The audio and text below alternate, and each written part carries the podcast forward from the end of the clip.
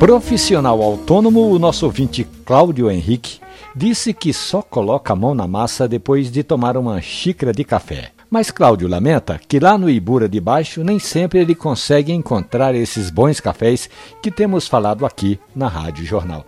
E no supermercado seria uma solução. Mas aí o que comprar? Pergunta o nosso ouvinte. Um passo importante você já deu, Cláudio. Você deixou de adoçar o seu café. É importante tomar café sem açúcar para que você tenha a possibilidade de sentir o sabor do café, sentir o aroma que ele tem, que muitas vezes são maquiados pelo açúcar. Nas gôndolas de supermercados começam a surgir cafés selecionados com o selo de certificação da ABIC, Associação Brasileira da Indústria do Café. Já é um bom começo. Alguns produtos vêm até com uma série: Café do Cerrado, Café do Sul de Minas Gerais, do Sertão da Bahia. Vale a pena você ir experimentando, Cláudio. Agora eu já vou logo advertindo.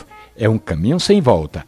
É daí para melhor. Você nunca mais vai querer tomar café ruim. Essa história do nosso ouvinte Cláudio Henrique e outras tantas histórias do mundo do café estão ali na página da radiojornal.com.br ou nos aplicativos de podcast. Café e Conversa. Um abraço, bom café.